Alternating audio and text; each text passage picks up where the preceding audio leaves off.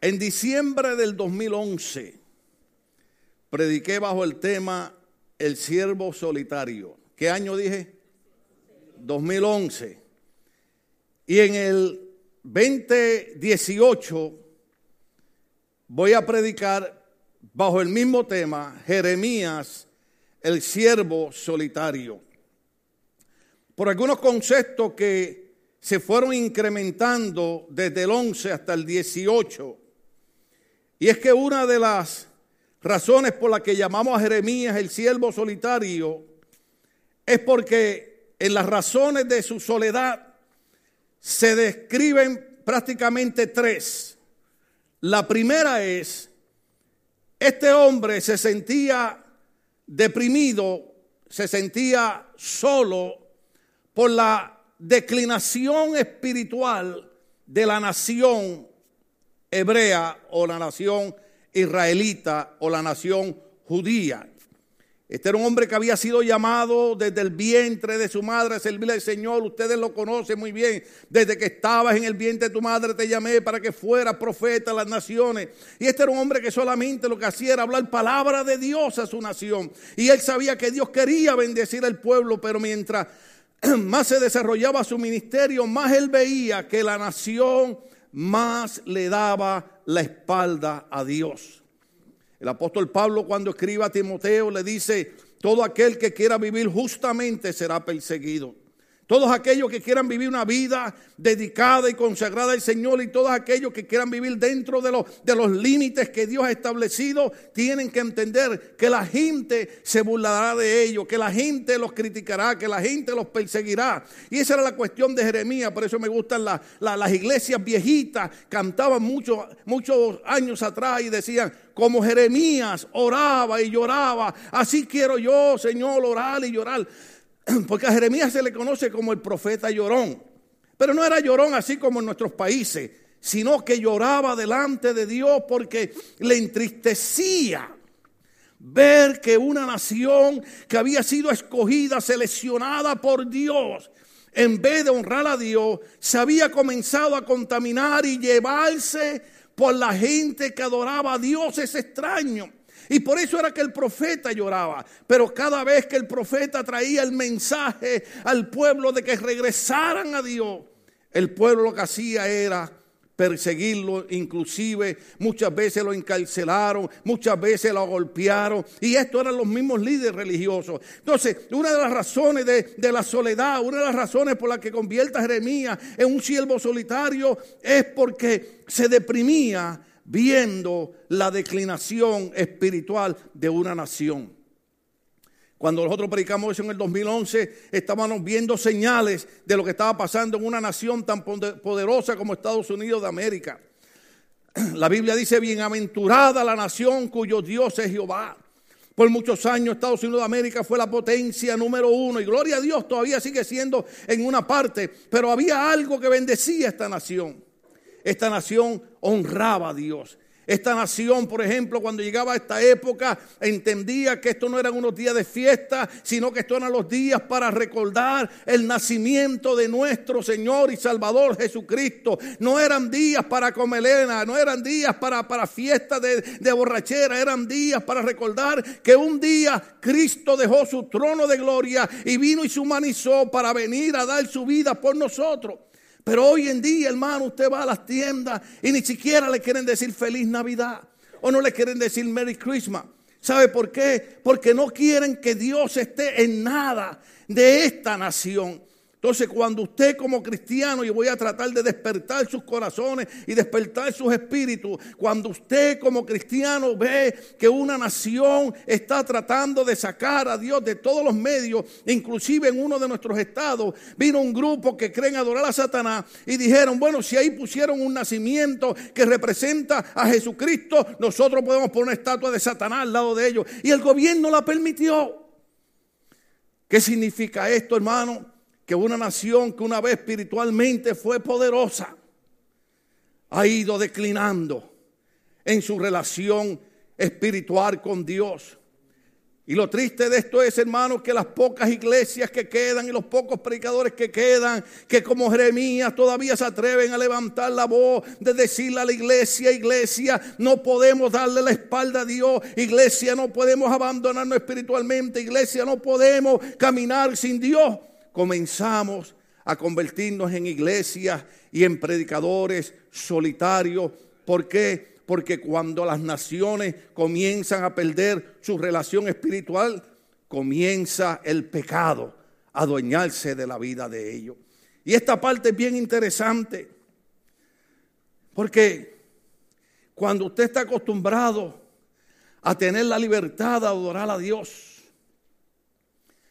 por ejemplo aquí es bien difícil encontrar un lugar público donde se pueda honrar a Dios. Por eso es que no hay cosa más linda que cuando usted va a un restaurante, cuando usted va a un lugar público y va a comer, doblar la cabeza y dar gracias a Dios por la comida. Que la gente vea que usted bajó la cabeza. Claro, usted no va a empezar ahí en el restaurante a decir, oh Señor, yo oro por los huérfanos y por las viudas y por los presos. Pero usted baja la cabeza. Que la gente deje, que usted deje que la gente vea que usted está diciendo, Señor, sin ti no estuviera hoy pudiendo disfrutar de este alimento. Es increíble que tenga que venir gente de otros países a decirnos a nosotros que no podemos olvidar a Dios en nuestras vidas. Yo estaba en Santa Bárbara con mi esposa en una ocasión y fuimos a un lugar a comer unos pancakes que son formidables, son buenísimos.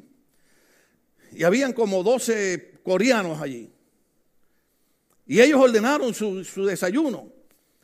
Hermano, y delante de todo el mundo, se agarraron de las manos y comenzaron a orar.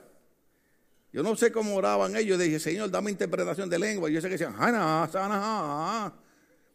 Y yo le dije a Cindy, mira qué poderoso es eso.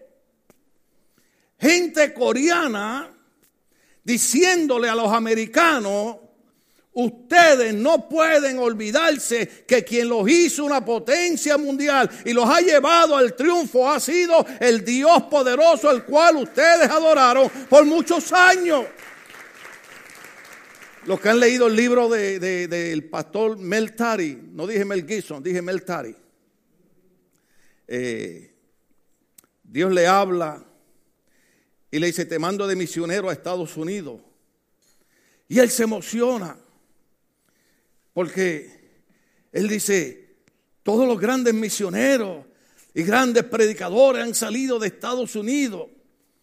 Y cuando Meltari llega al aeropuerto acá en Estados Unidos y baja al aeropuerto, lo primero que escucha a la gente maldiciendo, diciendo malas palabras, y ve gente fumando y gente bebiendo y gente peleando. Y él se sorprende. Y dice, Señor, yo ando con una moneda norteamericana en mi bolsillo que dice, en Dios confiamos. Y yo quiero que ustedes están aquí. ¿Cuántos están aquí hoy? Levanten la mano que están aquí.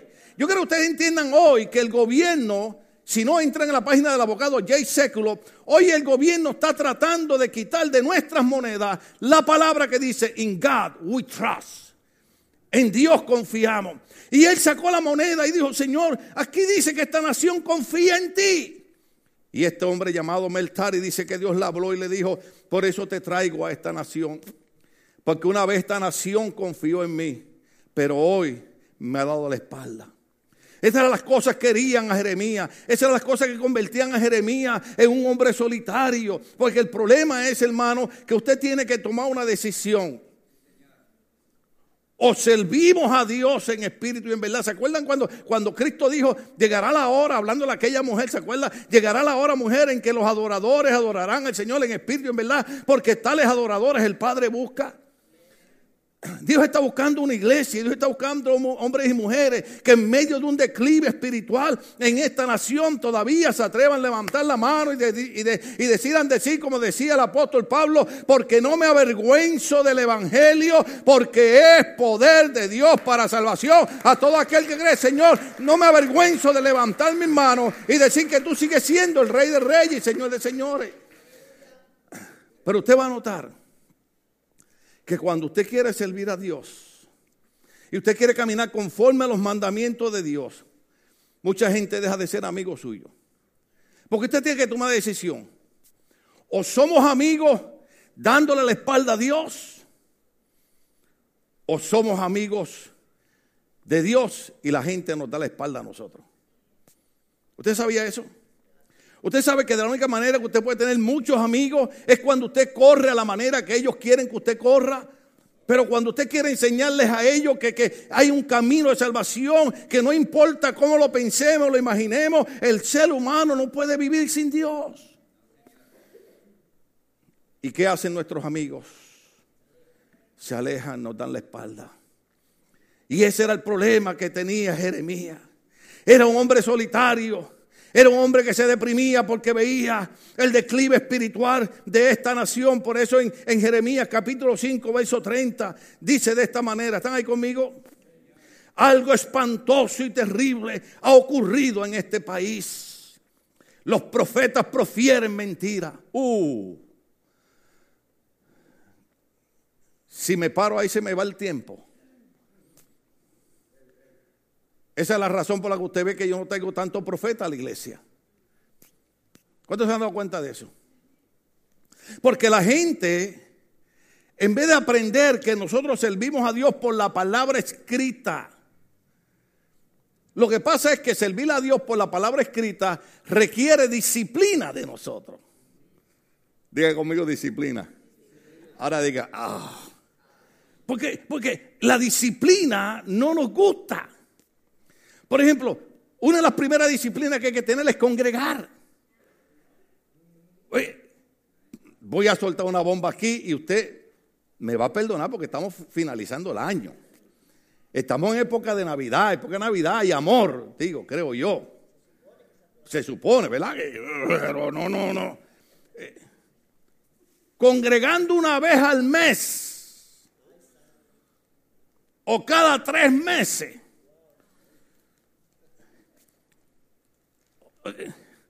De momento me recordé de mi pastor bendito. Mi pastor cómo nos maltrataba. Desde el altar nos decía, bola de carnú. Y había un amigo mío que siempre se enojaba. Tim Mejía, la Biblia no es de carnú, estate quieto, deja que él predique lo que la gana, es el pastor, él está cuidando por nuestras vidas, él sabe lo que está haciendo. Pero no, que no es así, déjalo quieto. Pero ¿sabe qué? Si ese pastor desde el altar no nos hubiera dicho que nosotros teníamos que buscar a Dios en espíritu en verdad, hoy en día yo no fuera ni, no, no pastor, ni siquiera cristiano. Porque Él nos enseñó que los cristianos tienen disciplina espiritual.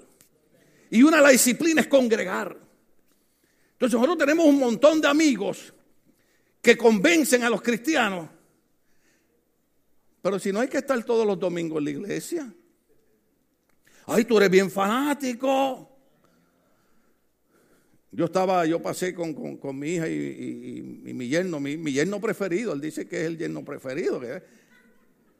Sí, sí, sí. Entonces estábamos saliendo y, había una camioneta con un montón de stickers de esto de, de, de, música de esta de, ¿cómo le llaman en inglés? Heavy metal rock. ¿A qué le gusta a ustedes? Y un montón de, stickers para que me entienda, ¿cómo se dice en inglés? Cosas pegadas ahí. Calcamonía, gracias, gracias. Es que me voy a quedar mudo, ya ni inglés ni español sé. Oiga. Y yo le digo a Dani, mira eso. Y después dice que nosotros los cristianos somos fanáticos porque tenemos un pescadito pegado en el carro. Ay, qué fanático. Y tú vas a la iglesia todos los domingos. Mire, poco es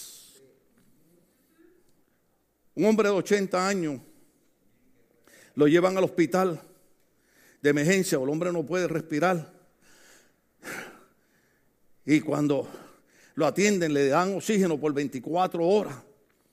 Sale del hospital y le mandan el recibo, la cuenta de que tenía que pagar 5 mil dólares por el oxígeno. Y el hombre se puso a llorar. Y la enfermera trató de consolarlo. Le dijo, pero mire, señor, no hay nada que podamos hacer. Usted tiene que pagar ese oxígeno.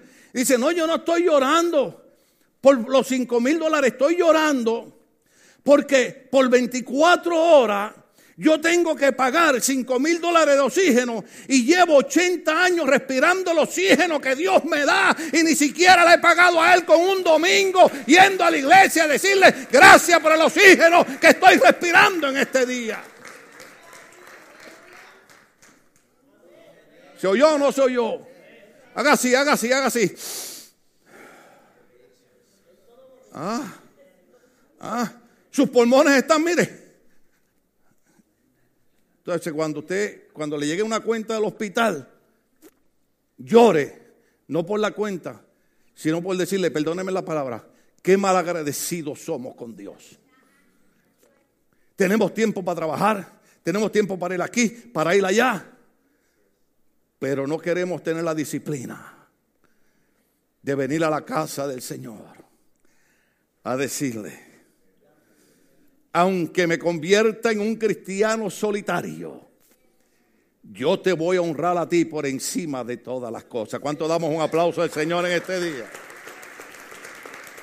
Por eso, por eso es que Él dice, él, él dice en ese verso 30, algo espantoso y terrible ha ocurrido en este país. Los profetas profieren mentiras. Mira, si, si viene un profeta aquí y ve a José con corbata, se baja y dice, siervo, Señor te dice que dentro de seis meses estás pastoreando. Dios te ha llamado a conquistar las naciones. Y no saben, y no saben a lo mejor que Dios lo que lo llamó a él no fue a ser pastor, fue a ser salmista, fue a ser adorador, fue a ser un hombre fiel. Hay gente que Dios los llama en la iglesia para ser fieles en el trabajo de la iglesia, para que la iglesia se mantenga en pie. Hay gente que, Dios los llama a ser esos, esos misioneros que le hablan a la gente y traen la gente a la casa del Señor.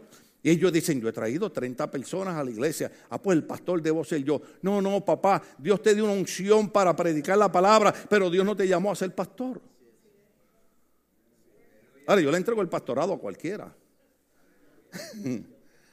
Yo bromeo con los muchachos aquí porque antes yo decía, ¿cuánto quiere ser pastor? Y decía, amén, amén, amén. Y ahora yo les pregunto, ¿quiere todavía pastor ese? Mm, pastor, viendo todo lo que usted ha pasado, yo no quiero pastorear. Porque el pastorado se ve bonito. Lo que pasa es que acuérdense que el domingo atrasado yo les prediqué a ustedes, bajo aquella situación de tener la disciplina de seguir sirviendo a Dios y honrando a Dios y predicando la palabra de Dios, aunque estuviera pasando por lo que estuviera pasando. ¿Cuánto estamos aquí? Alguna gente me veía llorando cuando yo predicaba. Ay, el pastor llorando. Me voy de la iglesia porque el pastor perdió la fe. El pastor y lo que no entendían era que aunque yo lloraba, tenía la disciplina de seguir obedeciendo a Dios y seguir predicando la palabra de Dios. Pero déjeme decirle algo, ha pasado el tiempo y aquí estoy todavía en pie diciendo, hay que seguir sirviendo a Dios.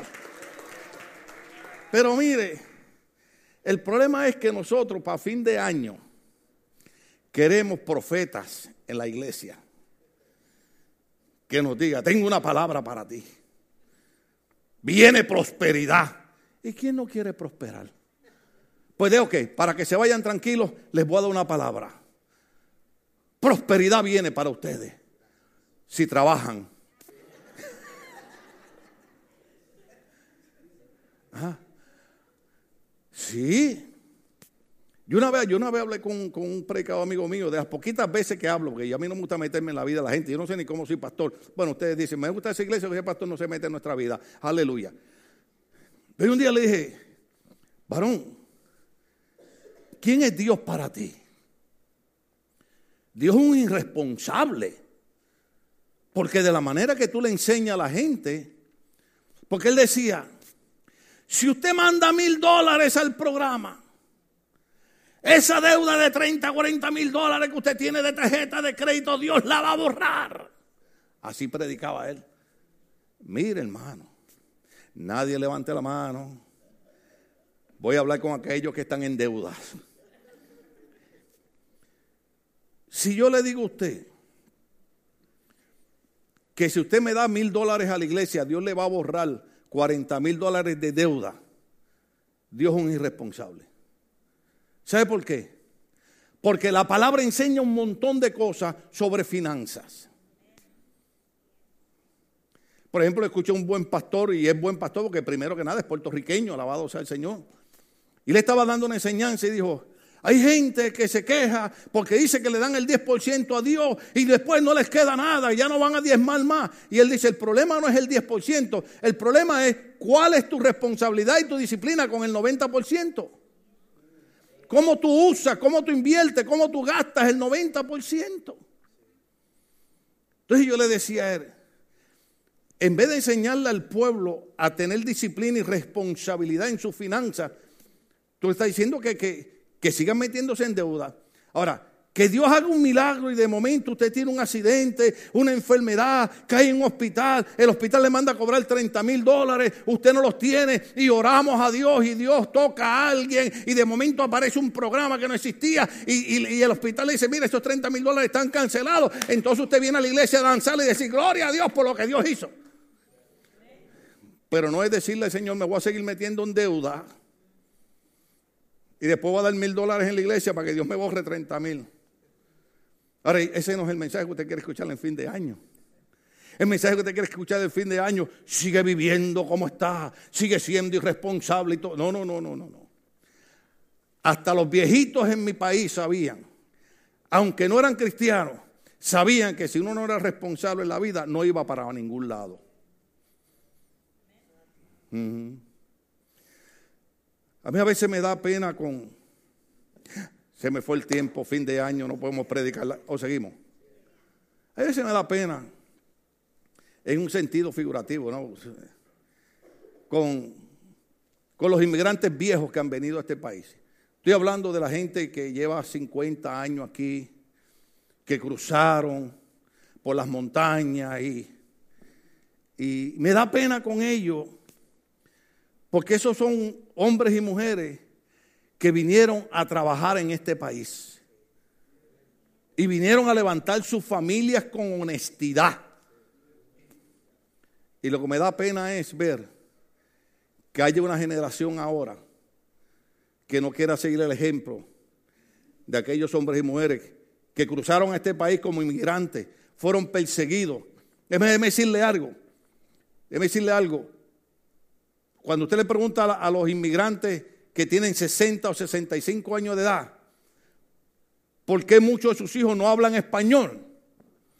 Porque aquí en este país, cuando hablaban español en la escuela, les pegaban. Y yo amo este país. Les pegaban si hablaban español. Yo tengo un libro que se llama eh, Méndez Again Westminster. Aquí, Westminster, aquí en Orange County. Una mujer puertorriqueña casada con un mexicano. Y llevan sus nenes a la escuela. Y cuando lo van a buscar por la tarde, uno de los nenes está en un salón. Y dice, ¿dónde está mi otro hijo? Oh, él está allá porque los de color van allá.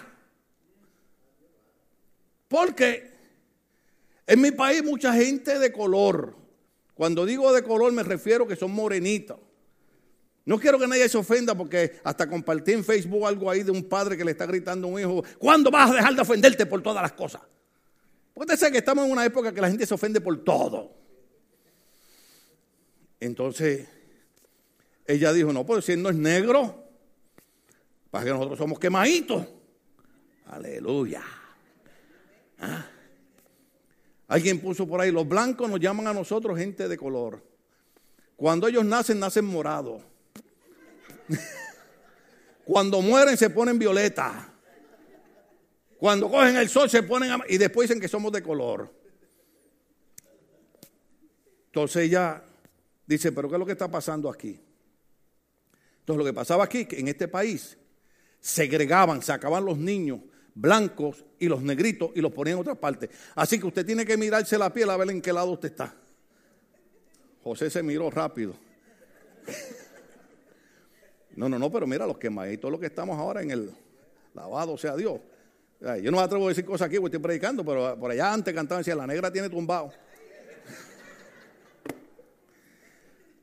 Y vino esta mujer puertorriqueña con su esposo mexicano y levantaron una protesta Y está el libro escrito, de hecho la hermana Silvia me hizo el favor de comprármelo en una librería en Santa Ana, hace años atrás.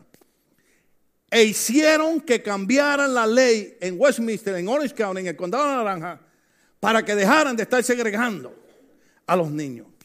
Ahora, eso para mí es un gran ejemplo. Una mujer puertorriqueña y un hombre mexicano en los años 50 peleando por sus derechos porque creían en la familia, creían en la unidad familiar, creían en el respeto. Pero ¿qué ha pasado con esta nación hoy en día? Algo espantoso está ocurriendo en esta nación, porque cuando aún en medio de las iglesias lo que tenemos son profetas que lo que vienen a profetizar mentiras, algo está mal. Algo está mal. Por eso es que el profeta era un hombre solitario, porque él hablaba palabra de Dios. El apóstol Pablo cuando escribe dice, llegarán días en que la gente, o de hecho el maestro de los evangelios dice, llegarán días que la gente tendrá comezón de oír. ¿Usted sabe lo que es eso? Cuando Pablo le escribía a Timoteo, le decía a Timoteo, Timoteo, tú tienes que tener cuidado porque a ti te va a tocar pastorear en una época donde la gente va a querer oír lo que les, lo que les gusta, no lo que dice Dios. Ahora ustedes saben que yo no creo en el fanatismo religioso. ¿Cuántos saben eso? Yo no creo en los extremismos religiosos. Yo creo que muchas denominaciones y muchas iglesias impusieron cosas que no eran de Dios. Impusieron una santidad que Dios no había mandado a poner. Porque pusieron una santidad exterior. Una vez yo les voy a enseñar. Ay, se me fue el tiempo. El año que viene les termino el mensaje. O le damos tres minutos más. Yo tuve un muchacho aquí que, oiga, a los pastores siempre tienen alguien en la iglesia que le lleva la contraria. Esto es increíble. Y él decía, no, pastor, en la iglesia hay que practicar el lavamiento de los pies, porque Jesús le lavó los pies a los discípulos. Y está bien, el viernes predica y lava los pies. Y él predicó bajo el lavamiento de los pies. Y sacó un lebrillo, hermano, y sentó a los hermanos. Me dijo, pastor, va a lavar los pies. No, lávaselos tú, que tú fuiste el que quería, lávaselos tú. Y él le lavó los pies a los hermanos.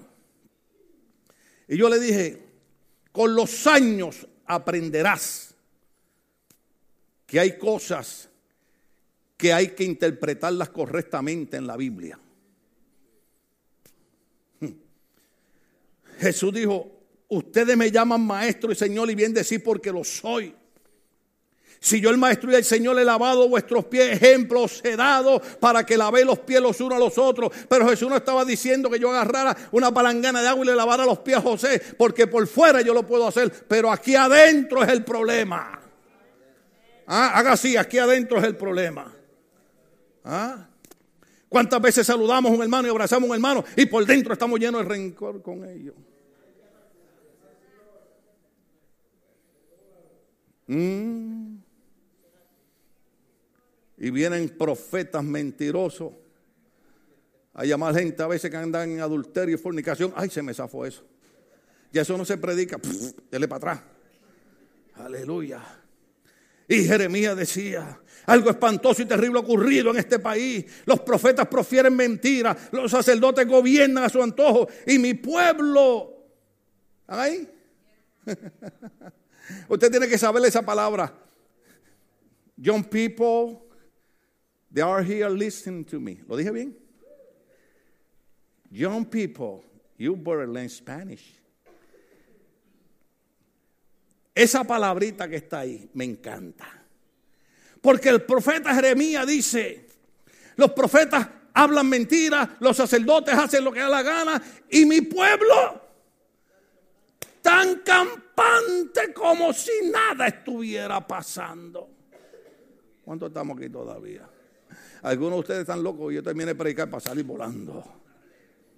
Pero dígase usted mismo, calmado, que Dios te está ministrando el problema es este, que Jeremías, eh, eh, el, el hombre solitario, dice, ¿qué pasa con el pueblo? El pueblo está como si nada estuviera pasando.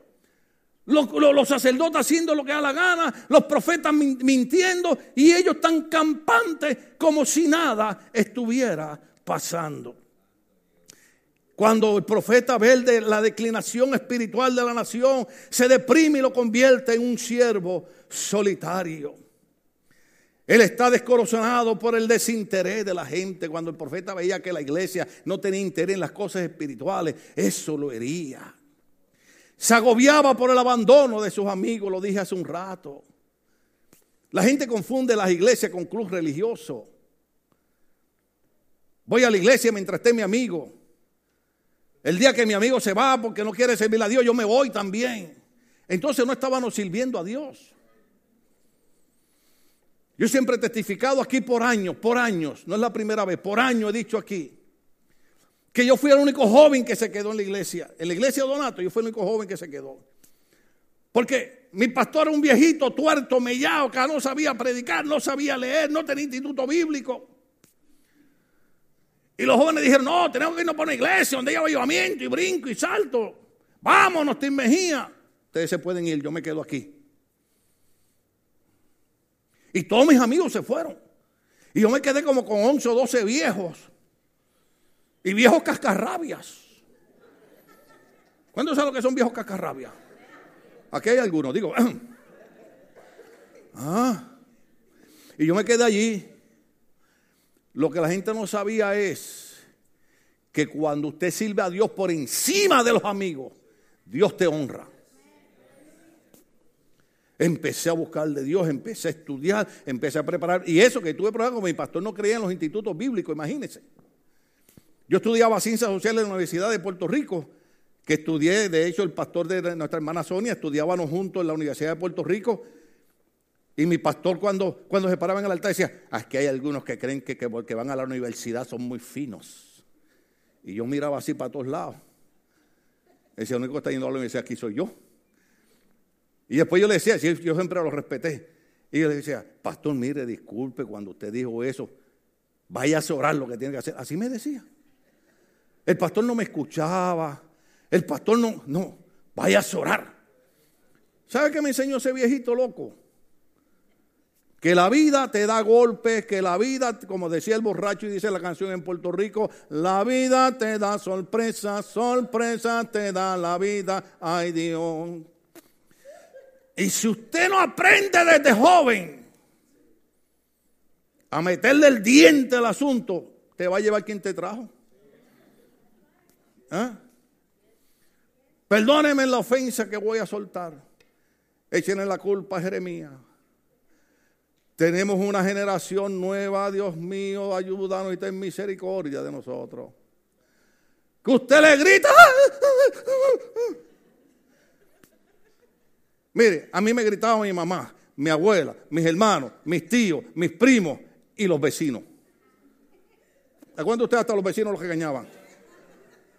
Mira, sin vergüenza, se lo voy a decir a mesa. Y uno respetaba a los vecinos. Mire, ahí salió en, Facebook, aleluya, me estoy modernizando. Algún día lo aprenderé a usar. Dice un hombre que está en una tienda, no quiero decir que era McDonald's, y el hombre está en fila y atrae una, una, mujer con, un niño. Y el niño empieza a llorar, I want apple pie, quiero un pie de manzana, I want apple pie, y empieza a decirle hasta malas palabras a la mamá. El hombre está en la fila, se voltea y le dice, Can you please tell you, ¿le puedes por favor calmar su niño? ¿Qué le dijo usted a usted? Y le salió para atrás. El hombre dijo, pues, allá ella. Cuando el hombre llegó, le preguntó a la muchacha, ¿cuántos pais de manzanas quedan? Quedan 30. Ahí más atrás, no, esos son los últimos 30 que hay. Vino el hombre y compró todos los apple pie. ¿Ah? ¿Cómo les quedó el ojo? Y se llevó todos los apple pie para que el niño no comiera apple. En mis tiempos. ¿Cuántos recuerdan aquellos tiempos gloriosos? Usted iba a la tienda con su mamá y antes de entrar su mamá se doblaba así, así. Como te atrevas. ¿Cuánto damos aplauso a Dios? Como te atrevas. Ah. Y usted pasaba por donde estaban los dulces y se le salían las babas. Pero usted no se atrevía a formar un lloriqueo porque le salía más caro el cantazo que el lloriqueo del dulce. Estamos creando una generación que de todo se... Gloria a Dios por esos pastores viejitos que, que nos enseñaron a servir a Dios en espíritu y en verdad. Qué pena que se nos haya ido el tiempo. Pero hay algo impresionante, algo que me llama la atención que a pesar de que había un declive espiritual en la nación, a pesar de que él se descorazonaba por el desinterés de la gente, a pesar de que sus amigos lo abandonaban, él seguía firme sirviendo a Dios.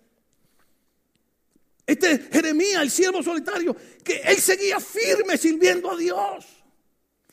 Los hermanos en la iglesia le daban las espaldas, los amigos le daban la espalda, eh, pero él seguía firme sirviendo a Dios. Ay. Entonces es importante que vayamos al siguiente verso. Oh, gloria al nombre del Señor. ¿Están ahí conmigo todavía? Él tenía convicción de su llamado. Vaya conmigo a Jeremías capítulo 20, versos 7 al 9. Tal vez tenga que saltar algunas cosas porque el tiempo está en contra de nosotros. El hombre seguía firme, hermano firme, lucha, batalla, eh, le daban la espalda, enfermedades, cuantas cosas raras, pero el hombre seguía firme sirviendo a Dios. ¿Sabe qué era lo que hacía que él siguiera firme? La convicción, diga conmigo convicción, la convicción de su llamado. Él no era un religioso, él no era un cristiano más. Él tenía convicción, o sea, había algo dentro de él que le hacía saber que él había sido llamado por Dios, como cada uno de nosotros hemos sido llamados por Dios. La Biblia dice que Jesucristo dijo, no me escogieron ustedes a mí, yo los escogí a ustedes. Cada uno de ustedes ha sido escogido por Cristo para estar en este lugar. Hay que tener la convicción que hemos sido escogidos por Cristo. Entonces él dice en ese capítulo, están ahí conmigo todavía. La convicción de su llamado. Aleluya. Jeremías capítulo 20, verso 7. Voy a tener que dejar la mitad del mensaje para el año que viene. Dice, me sedujiste, Señor. Uh, ¿Cuándo saben lo que es seducir? Ah, ah, las mujeres saben lo que es seducir. Ah, yo las he visto, yo las he visto. Ah, caminan como chencha la gambá. Pero cuando ven al hombre que les gusta, caminan como modelos. ¿Ah? Y las mujeres tienen que tener cuidado, con mucho respeto digo esto, alguien me va a llamar y me va a criticar, pero con mucho respeto digo esto. Alguien puso ahí en Facebook una cosa bien impresionante, porque puso a las mujeres en, la pasarela de modelaje caminando así, un pie adelante y otro adelante, y después puso una vaca en un rancho caminando igual. Y dijo, ahora sé dónde las modelos, las modelos aprendieron a caminar. Pero eso lo pusieron, yo, yo nada más repito. O sea, el profeta dice, me sedujiste, Señor, y yo me dejé seducir. Oh, aleluya. En esta mañana Dios nos está seduciendo. En esta mañana Dios nos está llamando. En esta mañana Dios nos está diciendo, no siga detrás de lo que hacen las cosas a su antojo. No siga detrás de los que profetizan mentiras. No sigan detrás de los que abandonan mis caminos. Déjate seducir de mí. Déjame atraerte a mi presencia. Déjame llenarte de mi frescura. Por eso el profeta dice, me sedujiste, Señor, y yo me dejé seducir. Fuiste más fuerte que yo y me venciste. Todo el mundo se burla de mí, se ríen de mí todo el tiempo. Cada vez que hablo es para gritar violencia, violencia, porque eso, eso que hablo es para gritar violencia, violencia, porque eso, la palabra del Señor, no deja de ser para mí un oprobio y una burla. Si digo no me acordaré más de él, ni hablaré más en su nombre, entonces su palabra en mi interior se vuelve un fuego al diente que me cala hasta los huesos. He hecho todo lo posible por contenerla, pero ya no puedo más. la firmeza del profeta en medio de su soledad, en medio de todo lo que él veía. Él tenía convicción de que Dios lo había llamado. Cuántas veces tal vez quiso tirar la toalla, cuántas veces quiso dejar el ministerio, cuántas veces quiso dejar la iglesia, pero dice la palabra que Dios lo seducía y él decía, fuiste más fuerte que yo, tu palabra es como un fuego ardiente que quema mis huesos. Uh, aleluya. La convicción del profeta le daba convicción de su llamado. Tenía seguridad de quien lo acompañaba. Oh, aleluya. Ponme el otro beso ahí ya, y ya terminamos. Alabado sea el Señor. Jeremías capítulo 20, verso 11. ¿Están ahí? Aleluya. Para nosotros aquellos que muchas veces hemos sentido que Dios nos ha abandonado y nos ha dejado. El profeta, aunque era el siervo solitario, sabía quién lo acompañaba. Y lo decía de esta manera. Pero el Señor está conmigo como un guerrero poderoso.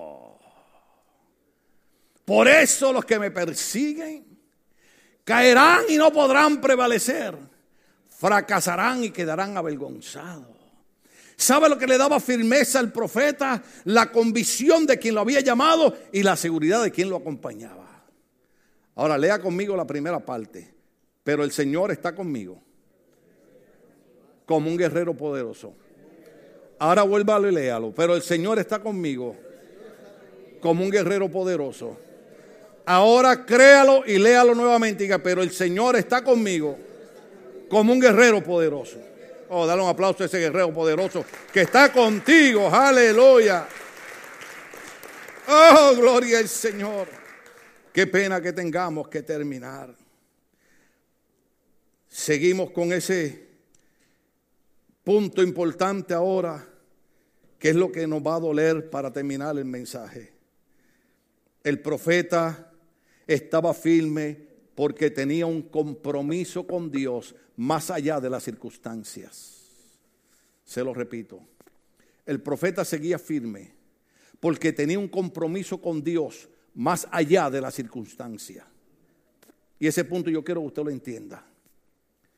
El profeta seguía firme porque tenía un compromiso con Dios más allá de las circunstancias. No me hagan ir para atrás. Yo creo que a veces aquí los hermanos ya no quieren hablar conmigo porque cuando ellos vienen a hablar conmigo, no, pastor, usted sabe, mire, yo ya no quiero servir más a Dios porque mire, pastor, que, que, yo me enfermé, que yo pasé por esto, yo pasé lo otro. Y yo nada más me les quedo mirando. Digo, usted sabrá quién le estaba presentando la queja. ¿Ah? Un hombre que tiene cuatro discos rotos. Un hombre que a veces no puede caminar. Que se despierta tres y cuatro veces madrugada con el dolor que en el 2006 pasé por un cáncer, en el 2016 el doctor me dice el cáncer regresó, tuvimos que estar seis meses mi esposa y yo orando y clamando hasta que Dios hizo algo, hermano, y una cosa y otra, y pierdo mi hijo en esta iglesia, y, y una cosa para aquí y una cosa para allá. Pero yo he entendido algo. Los hombres y mujeres llamados por Dios entienden que tienen un compromiso con Dios mucho más allá de las circunstancias.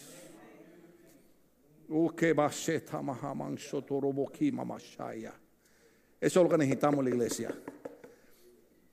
Olvídese lo que pasó este año. Vamos a ver si entramos el nuevo año entendiendo que tenemos que tener un compromiso con Dios más allá de las circunstancias, que le vamos a servir a Dios porque tenemos un compromiso con Él, no por lo que está pasando, no que se me quitaron la casa o perdí el trabajo, no, es porque yo tengo un compromiso con Dios y le voy a servir a Él más allá de las circunstancias, le voy a servir al Señor. Oh, aleluya. Qué pena que tengamos que terminar. Dice de esta manera ese verso. Oh, aleluya. Le leí el capítulo 17, no me emocioné tanto con el mensaje que, les pasé el, el, capítulo 17. Lo leemos. ¿Están con vida? ¿Y qué si ya para el próximo domingo yo no estoy aquí? Ah, usted tiene que aprovechar. Después no vaya al cementerio, ay pastor, perdone, yo es que yo estaba apurado porque tenía que bailar el juego, porque la América, los chivas, esto, lo Ah. Yo cuando Dios me da fuerza para predicar, le digo, Señor, gracias, gracias, gracias. Oh, aleluya. Bueno, capítulo 17, verso 7 al 8, rapidito, rapidito. Oh, gloria al Señor. Dice de esta manera, este es el profeta hablando, este es el profeta hablando. Bendito el hombre que confía en el Señor y pone su confianza en Él. Uh, aleluya, aleluya, aleluya. Oh, aleluya, aleluya. Mire cómo lo dice. Bendito el hombre que confía en el Señor y pone su confianza en Él. Aleluya. Porque acuérdense que estoy hablando, estoy hablando de que el hombre tiene un compromiso con Dios más allá de las circunstancias.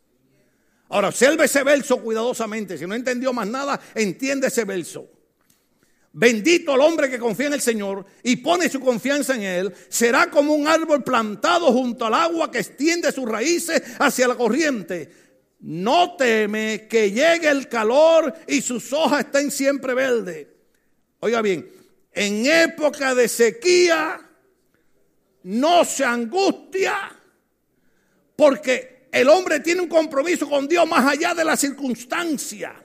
Aunque vengan tiempos de sequías, el profeta dice, mi compromiso no es con la sequía, mi compromiso es con el Dios que se va a encargar de que mis raíces reciban vigor de la corriente de las aguas. Por eso es que él dice que aunque en época de sequía no se angustia y no deja de dar fruto. Uh, aleluya. En época de sequía, o sea, en época de las circunstancias contrarias el profeta dice, yo tengo un compromiso con Dios más allá de las circunstancias. Y en época de sequía yo no me voy de la iglesia. En época de sequía yo no dejo de servirle a Dios. En época de sequía no se angustia el hombre que tiene confianza en Dios. Oiga, y esto es impresionante. Ayúdeme a entender esto.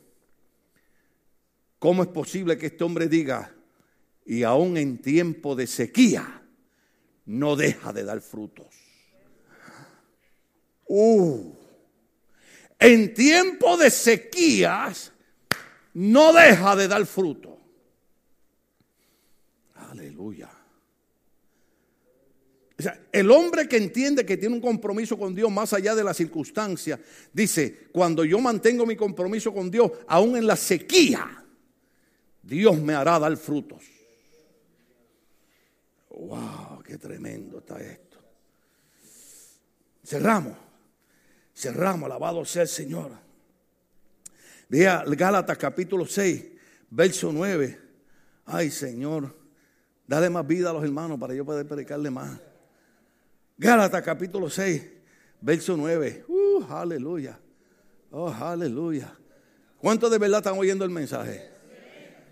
Mire, yo sinceramente a veces quisiera que los hermanos se taparan un oído cuando los pastores predican.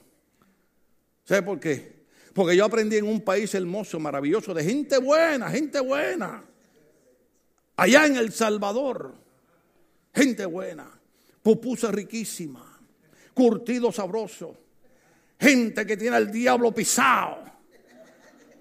Porque yo cuando fui a El Salvador fui a comer pupusa en la puerta del diablo. Oh, sí. Oh, sí. Y me metí para atrás donde estaban las viejitas, Y yo le vi aquellas manos y le dije, pobre marido. Porque esa mujer le da un bofetón con esos callos que tiene en la mano, le ronca, le vira la cara. Pues allá en El Salvador dicen, dicen que hay un animalito llamado garrobo. Se terminó el mensaje. Dicen ellos que son gente fina y educada. Que ese animalito le entra una cosa por el oído y le sale por otra. Así que yo espero que hoy aquí no hayan garrobos y que todo lo que usted está oyendo lo está guardando en su corazón, como hacía María, que la Biblia dice, y atesoraba todas las cosas en su corazón. Porque si el domingo que viene, es más, el año que viene, yo le pregunto, ¿qué prediqué el último domingo del año? Ay, no sé, pastor, pero estuvo bueno el mensaje. Eh, hay gente que sale de la iglesia así, ¡Wow! ¡Oh, el mensaje estuvo bueno hoy! Y usted le pregunta, ¿y qué habló el pastor? dice, no sé, pero estuvo bueno.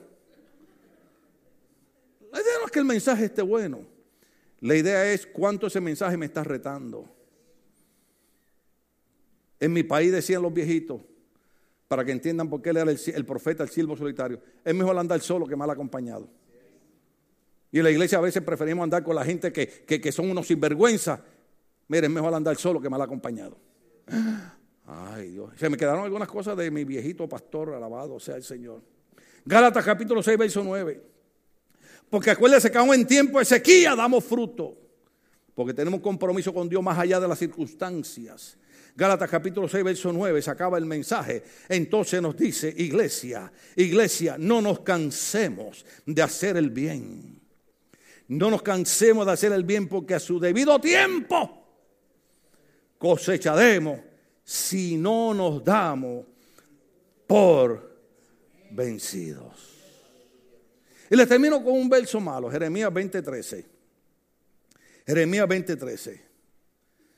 El profeta dice, yo tengo compromiso con Dios más allá de la circunstancia. Y aún en la sequía yo voy a dar fruto. Y como yo entiendo eso, por eso entiendo Gálatas 6, 9, que dice que no nos cansemos de hacerle el bien porque a su tiempo vamos a cosechar. Yo sé que hay gente malagradecida, o hay gente que no agradece, pero la Biblia dice, sigue haciendo el bien porque va a llegar el momento que vas a cosechar. Porque aún en la sequía vas a dar fruto. Entonces dice, el profeta. Mire porque el profeta era un hombre firme en su ministerio. Decía así. Canten al Señor. Alábelo. Él salva a los pobres del poder de los malvados. Usted no me entendió ese verso. Él decía, la idea es esta. Como yo tengo un compromiso con Dios más allá de las circunstancias, y aún en tiempo de sequía damos fruto, y puedo seguir trabajando porque yo sé que voy a cosechar, entonces me queda una cosa por hacer, alabar el nombre del Señor.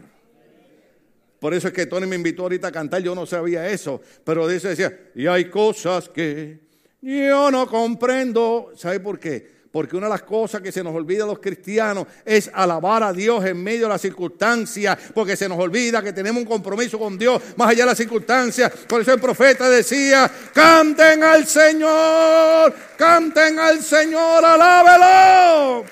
Él salva a los pobres del poder de los malvados. Estamos de pie, querida iglesia. Canten al Señor, alábenlo. Uh, aleluya.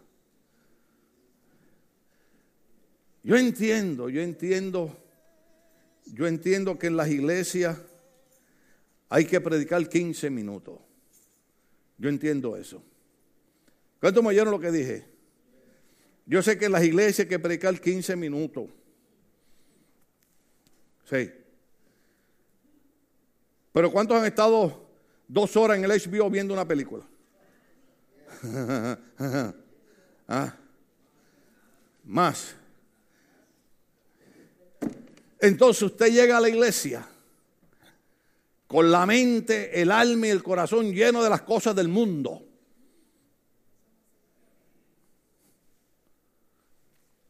Y usted quiere que el pastor predique 15 minutos. 15 minutos no da ni para destaparle los oídos, hermano. ¿Ah? Yo tengo problema con ver películas, ni ir al cine. Usted me paga el cine, yo voy. Me paga Disneyland, yo voy. Alabado sea el Señor. El problema es que yo lo tenga que pagar, porque usted me lo paga, yo voy. Pero no es posible. No es posible que nosotros nos podamos gozar viendo una película dos horas y no podamos cantar y alabar al Señor en la iglesia. Se volvió fanático el pastor. No. Lo que le estoy diciendo es que había un profeta que se, se le llamaba el siervo solitario porque no quería dejar de cantar y alabar el nombre del Señor. ¿Se les olvidó allá lo que es el viejito de 80 años del oxígeno? ¿Se los olvidó? Mire, si usted no puede estar de pie porque tiene artritis o algo, se sienta. Pero ¿cuántos ustedes se dieron cuenta que se pudieron poner de pie? ¿Usted le dio gracias a Dios porque se pudo poner de pie? Le pudo...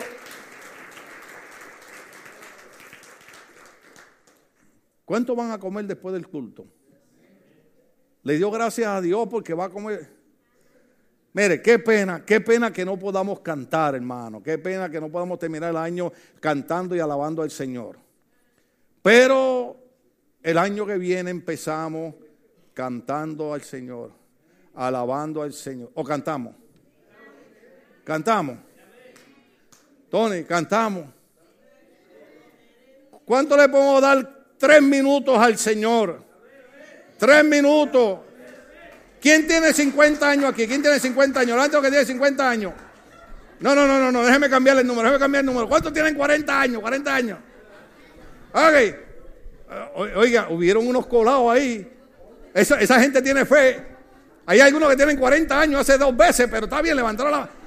Pues tiene 40 años respirando, usando el oxígeno del Señor. Y no quiere usar esos pulmones para cantarle al Señor. Usa los pulmones para usarle el oxígeno del Señor y no quiere usar los pulmones para cantarle al Señor. El profeta estaba firme porque él sabía que él le podía servir a Dios en cualquier circunstancia. Entienda esto, no importa la circunstancia que usted esté, usted puede dar frutos para el Señor. Aún en tiempo de sequía usted da fruto. Alabado sea el Señor. Pastora, le entrego. Por aquí está el micrófono, mire. Nada más cantamos y le entrego a la pastora. Un minuto nada más. Un minuto nada más vamos a cantar. Un minuto, un minuto de oxígeno le vamos a dar al Señor. Vamos a cantar del día que nació Jesús. Amén. Aquí en nuestro corazón, amén.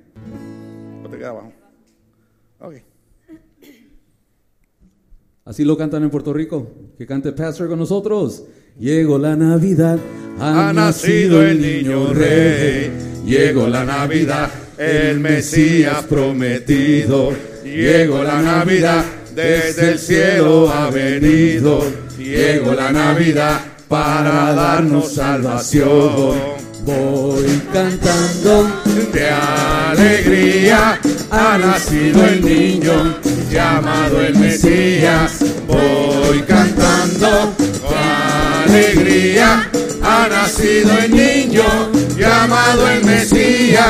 Ha nacido el niño llamado el Mesías. Llegó la Navidad, ha nacido el niño rey. Llegó la Navidad, el Mesías prometido. Llegó la Navidad, desde el cielo ha venido. Llegó la Navidad para darnos salvación. Voy cantando de alegría, ha nacido el niño llamado el Mesías. Voy cantando de alegría. Ha nacido el niño llamado el Mesías. Ha nacido el niño llamado el Mesías. Llegó la Navidad. Ha nacido el niño rey. Llegó la Navidad. El Mesías prometido. Llegó la Navidad. Desde el cielo ha venido. Llegó la Navidad para darnos salvación. Voy cantando de alegría, ha nacido el niño llamado el Mesías. Voy cantando de alegría, ha nacido el niño llamado el Mesías. Ha nacido el niño llamado el Mesías. Y otro canto que dice, alegría. Alegría, alegría, alegría. Alegría, nacido Jesús. El que vino de noche el Mesías. Jeremías decía, canten y alaben al Señor. Luz radiante que nunca se olvida. Oh. Y que nunca jamás se podrá. Alegría. Alegría ha nacido dentro de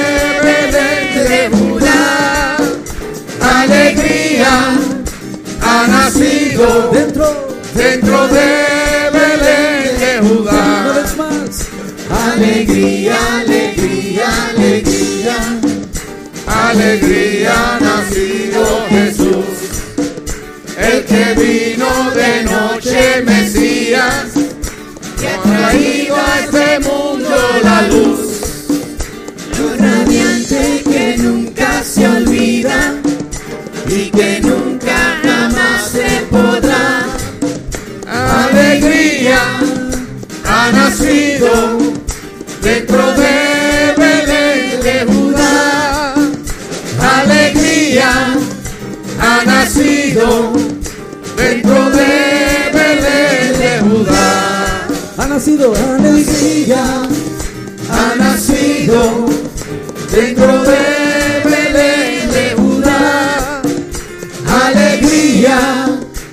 ha nacido dentro de Belén de Judá. Aleluya. ¿Cuántos alaban al Señor? El profeta decía, canten y alaben al Señor. Aleluya. Pastor, el tiempo es suyo. Aleluya. Así que es mejor estar solo que mal Oh, acompañado. sí, oh, sí, oh, sí, oh, sí, oh, sí. Mira, allí hay una hermana que dice que, que después del culto todo el mundo para la casa de ella a comer.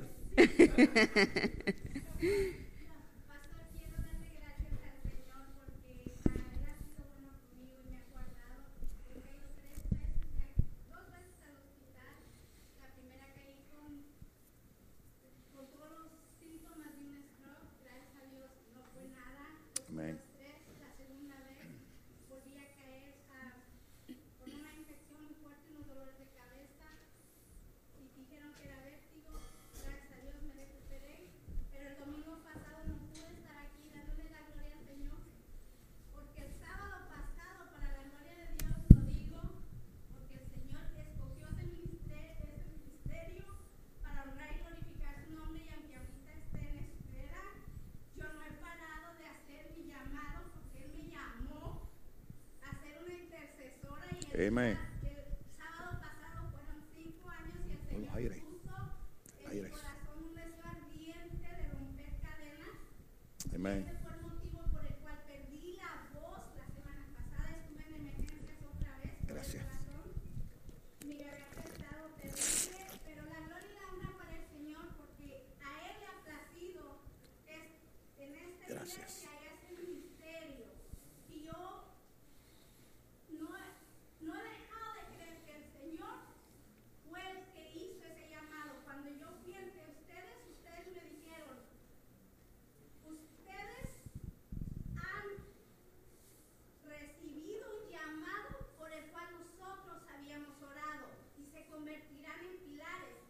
Aleluya. Para mí eso fue un compromiso grandísimo, enorme. Jamás yo me imaginé que yo iba a venir a hacer ese ministerio. Yo le dije, Gloria a Señor, yo no vine para eso. Yo vine a orar. A mí me encanta orar porque sé que tú contestas la oración. Y sé que en medio de las pruebas difíciles tú siempre estás ahí. Pero Sí, Señor. me has llamado para pararme la brecha y hacer guerra, aquí, envíame a mí. Aleluya. Y aquí estoy honrando y glorificando a Dios porque Amén. Damos gracias a Dios por eso. Aleluya. Aleluya. Gloria al Señor. Damos gloria, Dios, y honra al. Señor porque sabemos que en Dios Amén. siempre hay propósitos buenos para nuestras vidas. Amén. Eh, Así eh, que eh, eh, eh, perdón, y hermanos, hermanos, de cuando entre el año, cuando entre el año, todos están invitados a casa de Jonathan Betancourt a inaugurar la casa en Riverside. Hay comida, hay refresco. Aleluya. Damos, damos gracias al Señor porque Dios ha hecho maravillas, ha hecho maravillas. Y no hay mejor cosa que estar en la casa del Señor juntamente regocijándonos, dándole gracias a Dios. Aunque muchos de ustedes digan que yo he entrado en una nueva etapa ya de los 50, Alaba. yo le doy gracias a Dios porque me ha bendecido con una familia bella, hermosa, grande. Me ha bendecido con